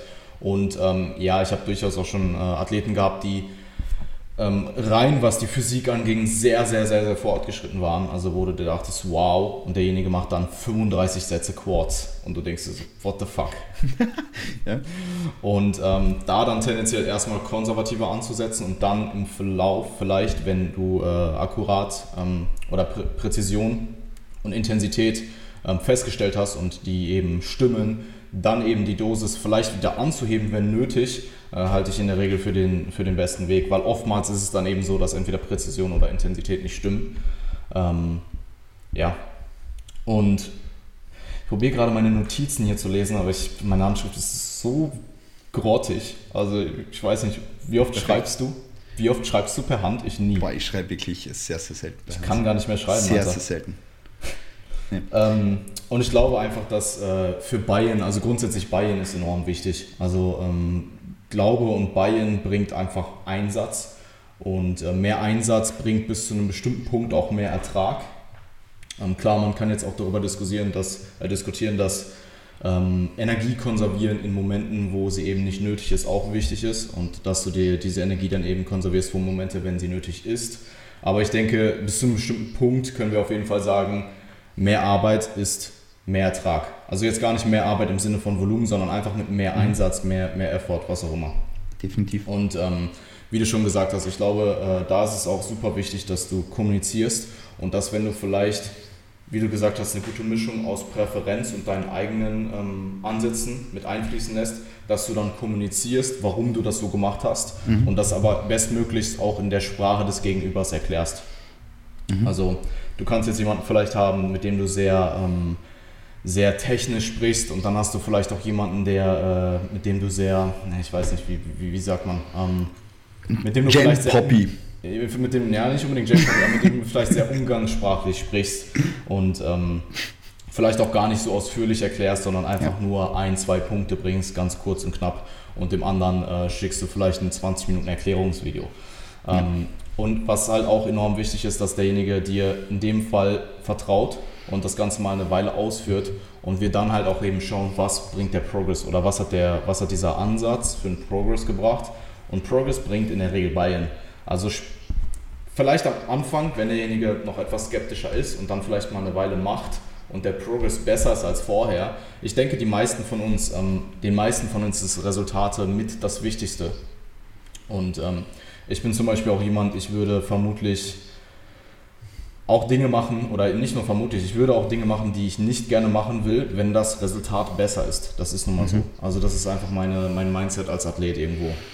Zum Beispiel einen zweiminütigen Wadenstretch am Ende eines äh, 10 bis 20er Rest-Pause-Satzes an der stehenden Wadenpresse. Genau. sorry, der hat sein müssen, sorry. Alles gut, alles gut. Ist gut. Um, und um da äh, auch mal in die nächste Frage überzuleiten, ja. an der Stelle auch, ähm, ja, gute Idee eigentlich, um das Ganze zeitlich zu, zu ähm, kompakt zu halten. ähm, Präferenzen sind natürlich enorm wichtig und wie ja. du schon gesagt hast, auch Glaube in etwas. Aber ja. ich muss als, als Coach weiß ich aber auch oft, was im Vorhinein vielleicht nicht so gut funktioniert und was derjenige braucht. Und das ja. ist dann halt irgendwo so ein zweischneidiges Schwert, weil einerseits will ich demjenigen nicht das geben, was er gar nicht machen will, andererseits muss ich demjenigen vielleicht irgendwo das geben, was er nicht machen will, einfach mhm. damit das Resultat besser ist. Und mhm. ähm, ich denke, hier ist also auch wieder der Fall, Resultate trumpfen irgendwo alles. Für die meisten Personen zumindest. Es gibt auch Leute, die wollen einfach nur trainieren und Spaß haben. Das ist auch vollkommen okay. Mhm. Ähm, aber ich, ich, äh, ich sehe es auch immer wieder, dass gute Athleten einfach wissen, wenn sie Dinge tun müssen, die sie nicht gerne machen. Und das kann zum Beispiel auch sein, an gewissen Punkten Energie zu konservieren, um sie dann im nächsten Moment, wenn sie sie brauchen, äh, in, in, Anspruch zu nehmen. Und da, da kann ich mich zum Beispiel als bestes Beispiel ähm, herausnehmen, letztes Jahr in der Prep ich bin ab einem bestimmten Punkt, habe ich mich so sehr darauf fokussiert, dass vielleicht schon diese Extremen der Prep zu schnell gekommen sind, obwohl die eh eigentlich im Laufe der Zeit natürlich kommen. Da wurde zu früh vielleicht Energie investiert, die im Nachhinein mir geholfen hätte und die vielleicht auch die eine oder andere Sache ge äh, geändert hätte ähm, im Laufe der gesamten Prep. Aber ähm, das ist jetzt ein Beispiel meinerseits. Ich denke, wir könnten da unzählige Beispiele nennen. Ja. Ähm, vielleicht auch einfach sich im Deload nicht komplett abzuschießen. Das wäre jetzt ein ganz trockenes Beispiel. Das ist wichtig. Vielleicht nicht, ist vielleicht nicht ganz so sinnig, ähm, ja. an seinen vier Rest-Days nicht trainieren zu gehen und all out zu gehen, sondern sich das dann vielleicht wieder für die Trainingswochen äh, aufzusparen. ja, das ist, das ist super wichtig. Ja, ja. Das ist super wichtig. Zu, ja, also ich würde vor allem sagen, wenn jetzt wenn jetzt ein Athlet ähm, zu dir kommt und du evaluieren musst, was braucht er wirklich, vielleicht sogar mal am Anfang aus diesem Trainingskontext auszubrechen und einfach, sich einfach mal zu fragen, was er wirklich braucht in seinem Leben. Ist es vielleicht äh, einfach, einfach ein höheres Maß an Schlaf, ist es ein besseres Stressmanagement etc., um einfach schon einmal eine bessere Basis zu schaffen für in, in, der Theorie wiederum, unter Anführungszeichen, optimiertes Trainingsprogramm. Ja? Ähm, da, da vielleicht schon einmal außerhalb vom, vom, vom Programming, ja, was wir lieben gerne tun, Programming ist nice, ja, geil, ähm, so, ähm, aber da vielleicht einmal außerhalb vom Programming umzusetzen, äh, anzusetzen und sich zu fragen, was, was er wirklich eben braucht im Leben. Ja? Nicht im Programming, nicht im Training, nicht im Gym, sondern was er wirklich braucht im Leben. Das haben wir am Anfang. Ich meine, das sind alles Aspekte, so psychologische Aspekte Gains, vielleicht oder? auf die. Ja, Gains. Perfekt. Ja. das, das sind vielleicht so psychologische Aspekte, wo wir uns ein bisschen rausnehmen müssen, die uns eigentlich gar nichts angehen, irgendwie ja. privaten Aspekte, das ist ja komplett egal. Wir können uns nur auf das fokussieren, auf was wir uns eben im Rahmen unseres Coaching-Prozesses ähm, fokussieren. Aber das Ding ist halt, sich trotzdem auch mal aus dieser Programming-Bubble hinaus zu begeben und sich zu fragen, okay, was braucht er wirklich, um eben alles rundherum zu optimieren. Ja? Ähm, Absolut und, und dann eben, wie gesagt, eine, gute Basis zu schaffen. Und ich habe am Anfang angesprochen, wie wichtig diese Basis ist, einfach das Fundament, weil wenn kein Fundament da ist, braucht man nichts auf, auf, aufbauen. Ähm, und ja, da einfach am Anfang einmal ein bisschen ja, Klarheit zu schaffen diesbezüglich und das auch klar zu kommunizieren, super wichtig. Ja, ja absolut. Ähm, ich habe jetzt bewusst eigentlich das Ganze nur aufs, Pro, aufs Programming ja, bezogen, weil ja. ich finde es gut, dass du es ansprichst ähm, zum Beispiel Stressmanagement, Schlaf, Ernährung, etc., generelle Re Regenerationsmodalitäten. Es ist unfassbar wichtig und wird oftmals halt einfach maßlos unterschätzt. Aber ähm, ich wollte das jetzt aus der Diskussion eigentlich relativ gezielt rauslassen, einfach damit wir uns aufs Programming äh, konzentrieren und solche Dinge wie Schlaf, Stress, etc. erstmal voraussetzen, weil ähm, es wird ja dann auch immer gesagt, wenn du jetzt besser, also besser wieder quote unquote optimierter trainierst, dass du besser äh, oder dass du vermehrt auf deine Regenerationsmodalitäten achten solltest. Meiner Ansicht nach sollte man immer auf seine Regenerationsmodalitäten achten, im besten. Fall. Klar, dass das im Real Life nicht immer so funktioniert und Menschen sind keine Roboter etc., ist eh klar, aber ähm, eine gewisse Priorität auf seinen Schlaf zu legen, eine gewisse Priorität auf die Ernährung zu legen, aufs Stressmanagement und so weiter, sollte nun mal die Norm sein. Und wenn es dann da zu Abweichungen kommt, dann wird das mit dem Coach kommuniziert und gegebenenfalls dann daraufhin Anpassungen getroffen. Mhm. Ähm, aber ja, ich, ich denke, wir haben äh, beide Fragen, äh, oder du hast beide Fragen sehr akkurat beantwortet. Ähm, ja, vielleicht. Willst du da noch irgendwas hinzufügen? Ja, tatsächlich, also wenn wir jetzt eben, wie du schon angesprochen hast, eher aufs Programming auch eingehen, auf den Aspekt, dann ist natürlich immer Frage, eben, du hast, du hast vorher angesprochen mit äh, 36 Sätze Quads und so, ähm, und da ist halt, braucht der Athlet es wirklich? Meiner Meinung nach braucht, brauchen das die wenigsten. Viele Leute, klar, viele klar. Leute reden sich das vielleicht ein, dass sie es brauchen, ähm, auch im Sinne der Glaubenssätze, aber ähm, deswegen mache ich das ganz gerne eigentlich, dass Leute jetzt zunächst einmal mit einem niedrigen Volume Threshold anfangen und so wie du vorher schon angesprochen hast, dass das Ganze auch ein bisschen abgerampt wird dann über den Verlauf der Zeit. Aber am Anfang einfach mal das Ziel zu haben, einfach nur das Ziel für die ersten beiden Mesozyklen zu haben, versuche einmal aus jedem einzelnen Satz alles rauszuholen. Natürlich immer bis zu dem Grad von relativer Intensität, zu dem ich es gerne haben möchte. Ja, wenn der Athlet schon, schon ein bisschen äh, das besser einschätzen kann. Aber versuch so. einfach mal das rauszuholen innerhalb des technischen Rahmens, innerhalb der Kontrolle etc. pp.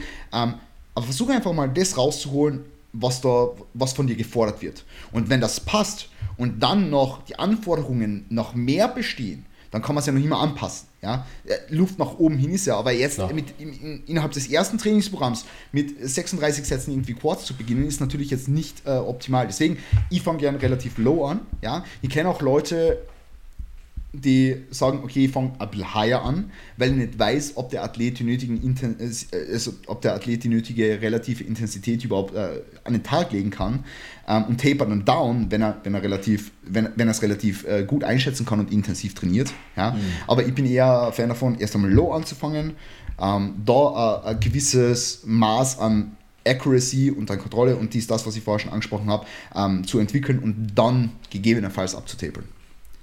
Ja, äh, grundsätzlich stimme ich dir auf jeden Fall zu, was generell einen konservativen Start, was Volumina angeht, ähm, umzusetzen. Das Ding ist halt auch, das geht halt in dieser Diskussion Volumen versus Intensität immer wieder unter, ist halt, dass das Ganze halt relativ ist.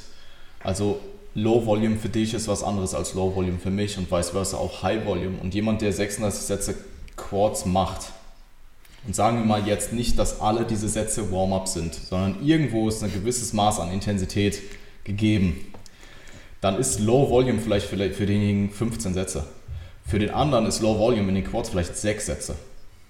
Und ähm, ja, das halt zu berücksichtigen und sich da jetzt auch nicht so sehr auf äh, absolute Zahlen gewisser Individuen zu stützen, ist super, super wichtig. Ähm, da auch irgendwo dieses kritische Mindset zu ähm, haben und ähm, auch differenziert zu betrachten und differenziert zu denken. Ähm, ich denke, es gibt diverse Athleten auch im Deutsch, deutschsprachigen Raum, die sehr, sehr hohe Volumina in gewissen Muskelgruppen fahren und für die es halt auch offensichtlich enorm gut funktioniert. Also ich denke, da brauchen wir uns nicht drüber, brauchen wir ja. nicht drüber zu reden. Ähm, ja. Ähm, Definitiv. Ja, und, und vice versa. Also genauso ist High Volume. High Volume für dich kann sein 15 Sätze Quads. Ja. Für den anderen sind es dann vielleicht, also versteht mich nicht falsch oder versteht mich ja. nicht falsch, 36 Sätze. Quads. Es wird sicherlich Leute geben, die das verkraften können, auch mit akkuraten ja. Intensitäten. Es ist halt dann wieder die andere Frage, ob sie es brauchen. Ja. Aber ähm, das sind die wenigsten. Also es kommt auch vielleicht mal abgesehen von Dells auch sehr verhältnismäßig relativ selten vor, dass jemand über 20 Sätze in einer gewissen Muskelgruppe macht. Jetzt vielleicht mal abgesehen von irgendwelchen Spezialisierungszyklen oder sowas. Ja. Ja. Ja. ja. Bin, ich, bin ich voll bei dir. Voll bei dir. Ja. Was macht, was macht bei dir so dein, dein, äh, dein höchster, ähm, was sind so bei dir die höchsten Volumina? Was sind bei mir die höchsten Volumina? Alles also, so von zwei bis sechs Sätzen, oder? ja, zwei bis sechs Sätze die Woche Nails, alles klar. Zwei, zweimal einen Satz Zeit heben. Reicht, reicht, geht gut rein. Eigentlich nee, nur ein äh, Satz die Woche, oder? Also, eigentlich nur ein Satz. Da, also, ich, ich weiß nicht, äh, ich habe jetzt tatsächlich nur einen Satz RDLs ähm, im Mikrozyklus. Ja. Ist also bei mir jetzt, äh, bei meinen Athleten hast glaube ich keiner. Also bei, bei meinen Athleten hat niemand einen Satz, außer vielleicht einmal im Deload. Ja, ja, wenn, ja ähm, voll. Axel Loading etc. ein bisschen reduziert oder so. Ja, ähm, aber, aber sonst eigentlich im, im, im regulären Mikro oder im regulären, also innerhalb von einer Mesozyklusstruktur hat niemand bei mir nur einen Satz eigentlich. Ja. Außer, außer der Daniel jetzt ähm, Satz Safety Bar Squad, weil er sich da komplett abschießt. Aber gut. Okay, na, also ich, ich denke, worauf ich hinaus wollte, ist, dass dieser ja diese grobe Empfehlung ja. von 10 bis 20 Sätzen in den meisten Fällen halt zutrifft. Definitiv, definitiv. Ist einfach so. 100%. Und es gibt Outlier nach oben hin, es gibt aber auch Outlier nach unten hin. Und diese eben dann irgendwo herauszufiltern und für das Individuum dann anzupassen, ist halt eben das, wofür wir oder wofür wir äh, benötigt werden, unter anderem. Ja, definitiv. Voll. Voll. Akkurat. Präzise. Brauchen wir. Yeah. Yeah. Gut. Ah, cool. Schauen wir weiter. Ja. Ich, ich, würde sagen, äh, kommen wir zur letzten Frage und das ist jetzt ja. eine Frage, die ähm, individuell auf dich bezogen ist. Ja.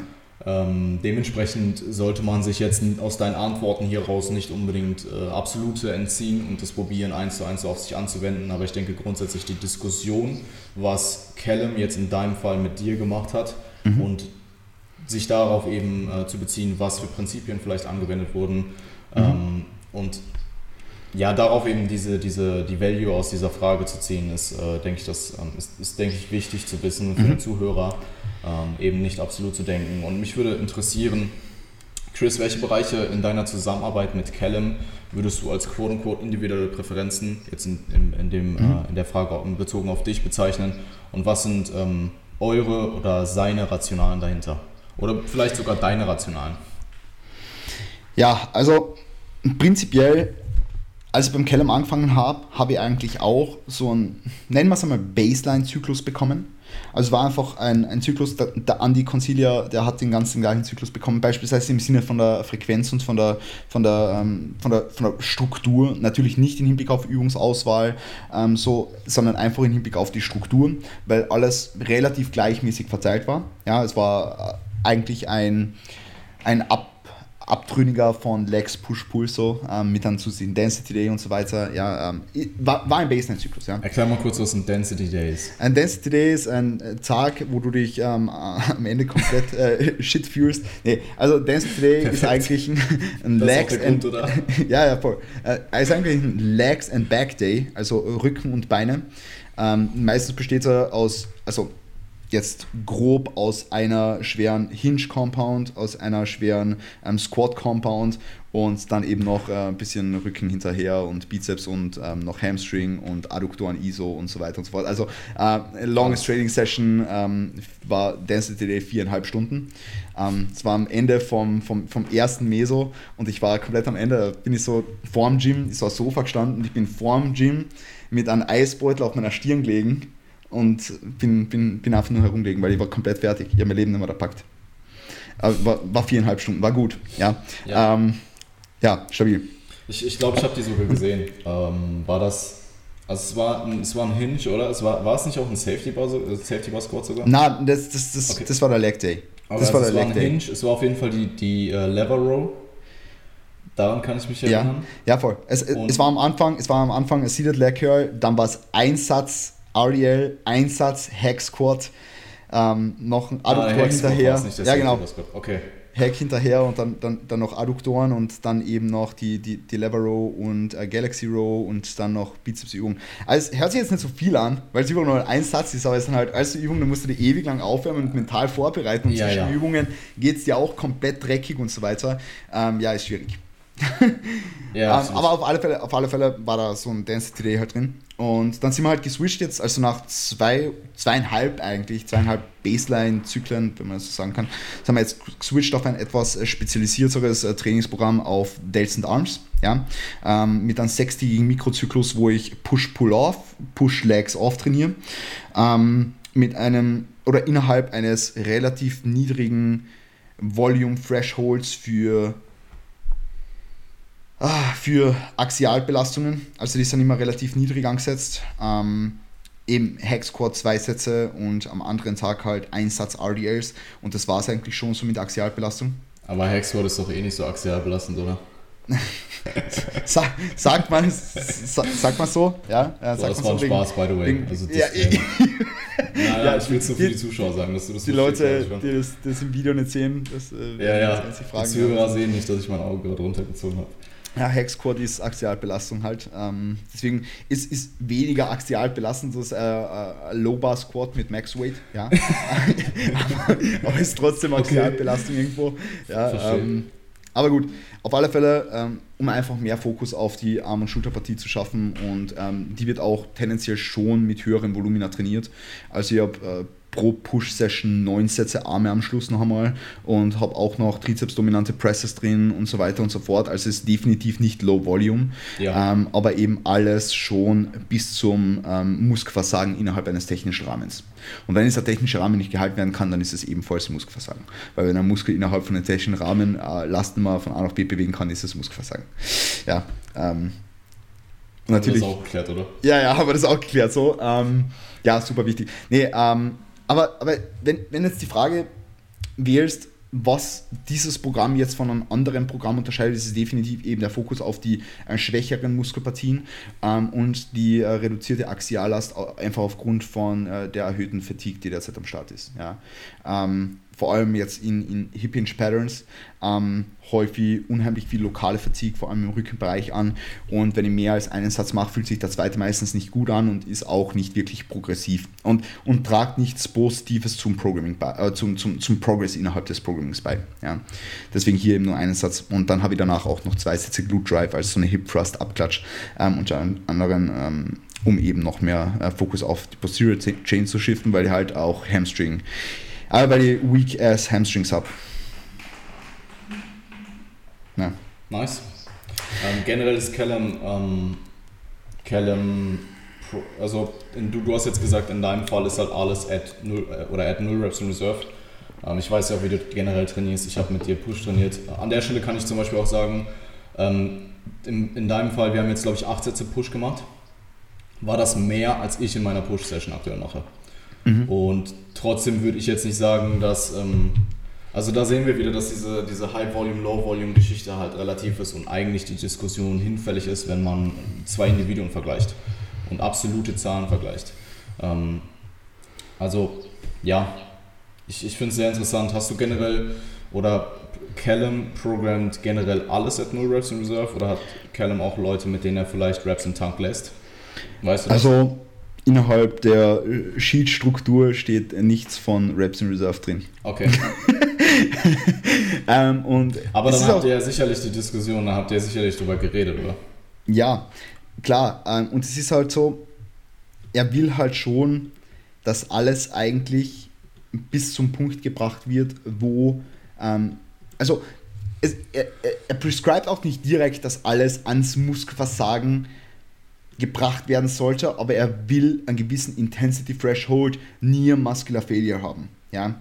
Und das liegt meistens irgendwo im Bereich zwischen 0 und 1 bei irgendwelchen Pushing und Pulling Movements und bei 0 und 2 bei irgendwelchen komplexeren Bewegungen. Ja? Das hat er mir einmal so gesagt. Ähm, also er will einfach einen gewissen Intensity Threshold erfüllen ähm, ja. und ist deswegen auch der Meinung, dass er das Total Volume im Sinne von der Tonnage ähm, comparen kann. Weil das macht er nämlich auch. Ja? Es, es, ist ein Ansatz, von dem ich, also vor allem dieser, die Comparison der Tonnage, ähm, habe ich jetzt selber noch nie gemacht bei, bei meinen Athleten, weil ich einfach der Meinung bin, ähm, dass sie die, die, die, die effektiven Sätze, die nahe ans Muskelversagen getragen werden, zählen kann für einen mhm. Volume Count. Ja? Ähm, und, und ich bin halt, ich bin halt langfristig macht sicher Sinn, Tonnage zu, zu, zu, zu zu evaluieren innerhalb von einzelnen Sätzen, innerhalb der gleichen Bewegungsmuster äh, logischerweise, aber kurzfristig ist meiner Meinung nach kein Indikator für Progress. Ja. Ja, ist so. so. Ähm, ja. Und in dem Fall dann in, dieser, in diesem Bereich probierst du dich einfach ähm, progressiv zu steigern. Genau, genau. Also meistens, also einfach im Sinne von einer klassischen Double Progression. Ja. Genau. Cool. Voll sonst irgendwas, was vielleicht auch außerhalb des Kontexts vom Programming äh, eine Rolle spielt? Mm. Naja, ähm, Nutrition-wise bin ich voll am Start. Und Stack Design ist auch gut. Okay. ja. Stabil. Na, äh, also äh, was vor allem in, im Hinblick auf individuelle Präferenzen vielleicht beim Thema Nutrition zu sagen ist, ähm, ich war jetzt sehr, sehr lang ähm, eben, vor allem im Hinblick auf das, was du vorher angesprochen hast mit äh, die QAs und Training Day und Non-Training Day Nutrition, ähm, macht der Kellem auch so. Und ich war letztens. Ähm, Aber ist es besser? Lass mir ausreden. Lass mir, nee, ich war, ich war, ich war ähm, zuletzt bei 5100 Kalorien am Training Day und ja. 4300 Kalorien am Non-Training Day. So. Okay. Ähm, und ich habe einfach selber, dadurch, dass ich immer ewig im Gym bin und da mir einfach an Training Days so ein großes Fenster zum Essen fehlt und ich meistens nicht in der Lage bin, mehr als fünf Mahlzeiten plus Intra reinzubekommen, haben wir uns dazu entschieden, dass wir das ein bisschen mehr angleichen. Das ist einfach das Einzige, was einfach im Hinblick auf individuelle Präferenzen vielleicht ganz wichtig ist, ja. ähm, dass man eben die Training Day und Non-Training Day Nutrition angleicht, wenn eben die Präferenz des Athleten, in dem Fall jetzt meine, herrscht, dass ich am Non-Training Day einfach mehr Kalorien reinbekomme, weil ich einfach Absolut. viel mehr Hunger habe. Ja. Und das ist auch etwas, da, da, gehe ich sehr, sehr stark auf meine Leute einfach ein. Wenn jemand zu mir kommt und sagt, ich möchte jeden Tag die gleichen Kalorien haben, dann gebe ich ihm jeden Tag die gleichen Kalorien. Weil im Endeffekt sind es Nuancen, die vor allem im Hinblick auf ja, Aufbauphase oder so ein Unterschied, es macht nicht wirklich viel Unterschied. Ja es macht nicht wirklich viel Unterschied. Vielleicht, wenn die, wenn die Carbs in einer Diät so niedrig sind, dass man am Non-Training Day weniger Carbs verkaufen kann und am Training Day ja. dann ein bisschen mehr Carbs hinsichtlich des Trainings herumstrukturieren kann, macht es vielleicht Sinn. Aber ja. in einem Aufbau, wo es sowieso zwischen 600 und 700 Gramm Carbs ist, ist es scheißegal. ja, stimme ich dir absolut zu. Finde ich auch super interessant, weil ich würde sagen, dass generell an einem äh, Nicht-Trainingstag mehr Kalorien zu konsumieren und an einem Trainingstag weniger, jetzt mal was so den allgemeinen Athleten angeht, eher unkonventionell ist ja. Ähm, und ich, ich, also die Rationale dahinter ist halt absolut plausibel. Ja. Und gerade wenn du halt äh, viereinhalb Stunden trainierst, dann ähm, ja, ist es viereinhalb Stunden trainierst und davon, weiß ich nicht, sechs Stunden im Gym bist oder so, dann ähm, ist natürlich durchaus, fehlt dir dann natürlich Zeit zu essen. Ja. Ähm, wie, viel, wie viel ist dein Intra aktuell? Mein Intra, mein Intra ist derzeit äh, 27 Gramm EAAs, ähm, 5 Gramm Kreatin, ähm, ein bisschen Azaurin, Electrolytes und, und 120 Gramm Carb Powder. Carb Powder? Äh, was ja, Carb Powder? Also in Hinblick auf Highly Branched Cyclic Dextrin oder Cluster Dextrin. Okay. Ja gut, ähm, hätte mich nämlich auch interessiert, weil ich könnte mir vorstellen, dass du bei 120 Gramm Malto schon ordentlich Probleme bekommst. Ja, definitiv. Definitiv. Ja. Mit, mit HBCD geht's gut. Stabil. Alles klar. Stabil. Aber meistens, meistens gibt es auch, ähm, me meistens trinke ich sogar nur 70 Gramm Intra-Carbs und den Rest äh, gönne ich mir irgendwie ein Eis und ein Gatorade noch während dem Training. Okay. Ist auch stabil. Also du hast einen Intra-Shake, ein Gatorade und ein Eis. Ja, Calipo, blaues Gatorade und Intra-Shake. Calipo, ich habe gedacht, du isst halt im Training so ein Ben Jerry's. Perfekt. Perfekt. Die Intra, die Intra-Fats, die guten. Die guten Intra-Fats, die müssen am Start sein. Perfekt. Ist stabil. Alles ja, klar. ist gut. Cool. Ähm, willst du noch irgendwas zu dem Thema hinzufügen? Irgendwas zu den Fragen oder irgendwas, was du loswerden möchtest? Nee. yeah. Alles klar, Mann. Perfekt. Individualization is key, man. Yeah. Das wird das Snippet. Ja. Ehrlich jetzt. Perfekt. Okay. Super. Da, damit Perfekt. ist eigentlich alles gesagt. Alles klar. Cool, Chris. Ähm, wo kann man dich finden? Wo können dich Leute erreichen, wenn sie sich für deinen Service interessieren oder dir gewisse QA-Fragen auf Instagram stellen möchten? Also, zunächst mal können Sie mich im Gym aller Gyms, das Gym finden, im besten Gym der Welt in Wien, ja, ähm, in, die, in, den Heiligen Hallen. Ähm, wo kann man mich noch finden? Auf Instagram unter christian.kurs. Ähm, oder .küss, aber Ü gibt es ja keins. Ähm, auf YouTube kann man mich finden unter Christian Kurs. Ich habe auch äh, einen Podcast, The Insane Cast, wo ich aber relativ wenig mache, also nur wenn ich Bock drauf habe. Ich habe auch damals mit Manuel den Progressive Muscle Talk gehabt, kann man mich auch äh, finden, einfach Apple Podcasts, Spotify und so weiter, also Progressive Muscle Talk. Ähm, sind relativ frische Episoden, haben auch fünf QAs zum Thema Training Day und Non-Training Day Nutrition und wie ihr euren Deload richtig gestaltet. Richtig gut eigentlich so. Ähm, und ansonsten, ansonsten, kann man mich eigentlich, äh, Website ist noch immer nicht online, also auf der Website könnt ihr mich nicht finden, aber ihr könnt mir ähm, auf Instagram eine DM schreiben und mir sagen, hey Chris, du bist ein fresher Typ, ey, yeah. Alles klar. Ja. Hey Chris, hat mich gefreut und ähm, ich wünsche dir einen fantastischen Tag. Oder, Jan, ich dir auch. Gib Gas, verwirkliche deine Träume, greif nach den Sternen und wir sehen und hören uns in der nächsten Podcast-Episode. Yeah, gute Ehre.